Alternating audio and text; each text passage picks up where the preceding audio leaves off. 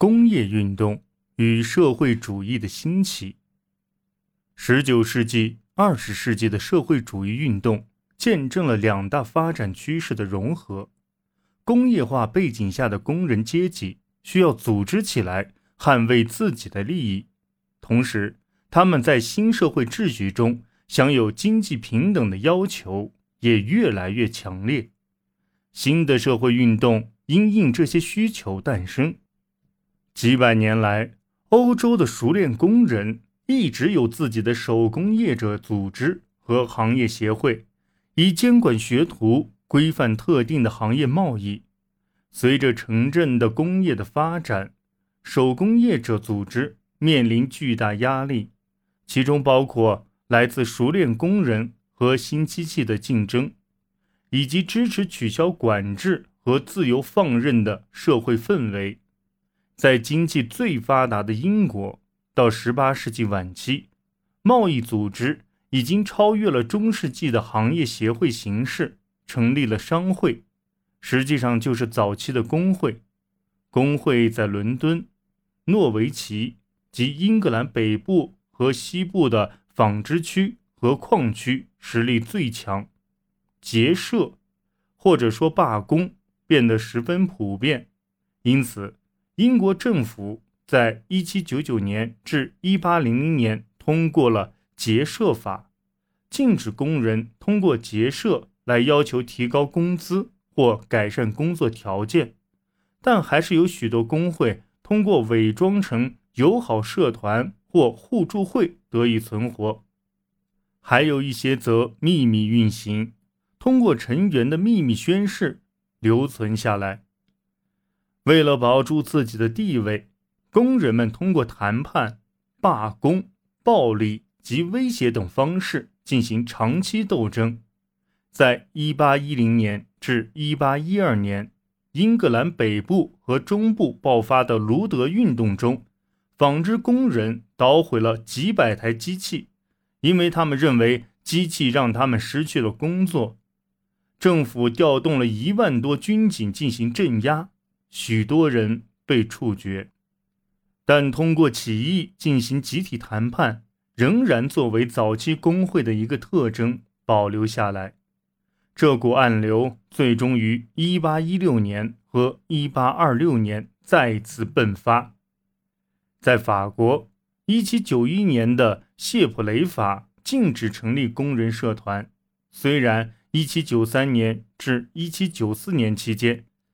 雅各宾派颁布最高限价法，暂时限定了物价和工资，但他们下台后，法国工人就面临与英国工人相似的压力。一八一零年刑法典及一八三四年四月颁布的一部法律，都表明了政府镇压他们的决心。通常组建在工厂和咖啡馆附近的互助会。是鼓励工人参加1789年、1830年及1848年巴黎暴动的组织基础。在著名的丝织中心里昂，丝织工人为了维护自身权益，在19世纪30年代初举行了两次起义。在“做工不能生活，勿宁战斗而死”的口号号召下。数千人在1834年起义中丧生，法国政府对这样的动乱一直心存畏惧，直到1864年，工会才完全获得合法地位。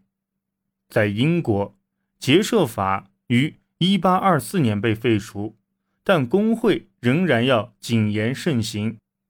1834年，多塞特郡。六名农业工人因签订不合法的誓约而被判处流放，各地纷纷举行抗议。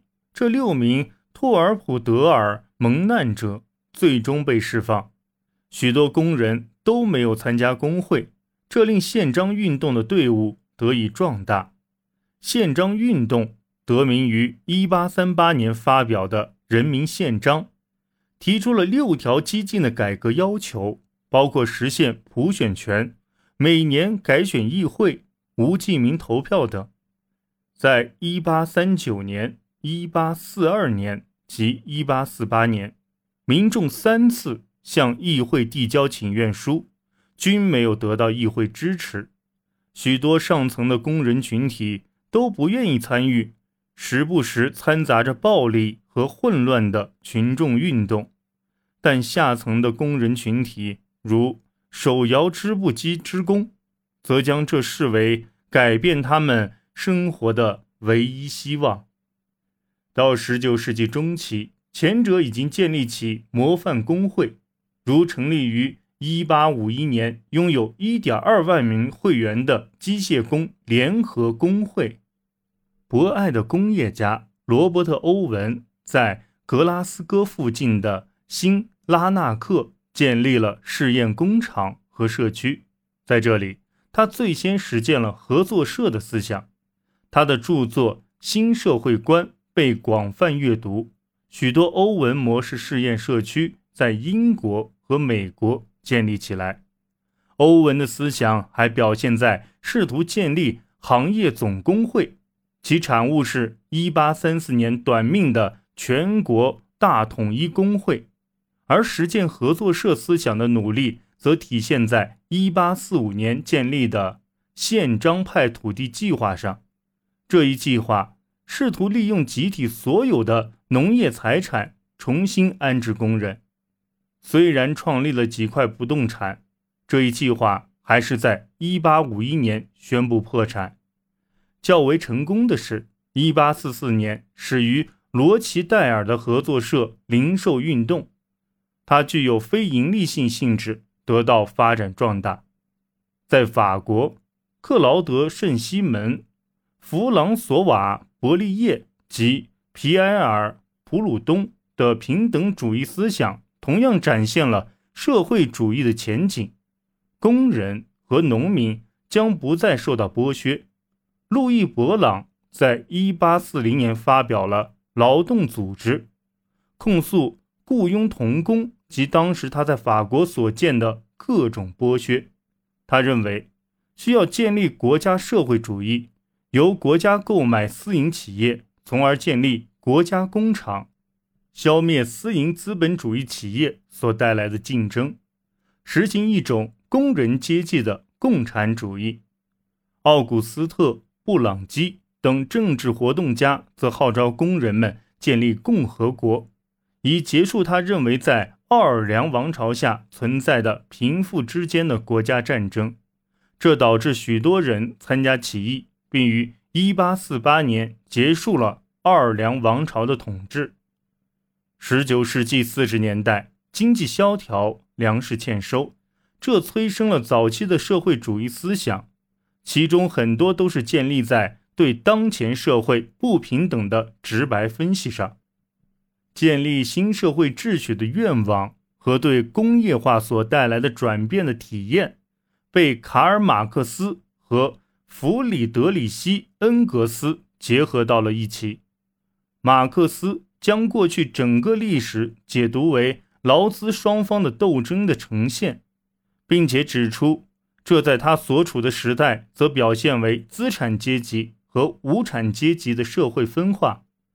马克思由此将社会主义建立在所理解的科学的基础上，预言资产阶级社会将被革命推翻，平等的和谐社会及共产主义社会终将建立。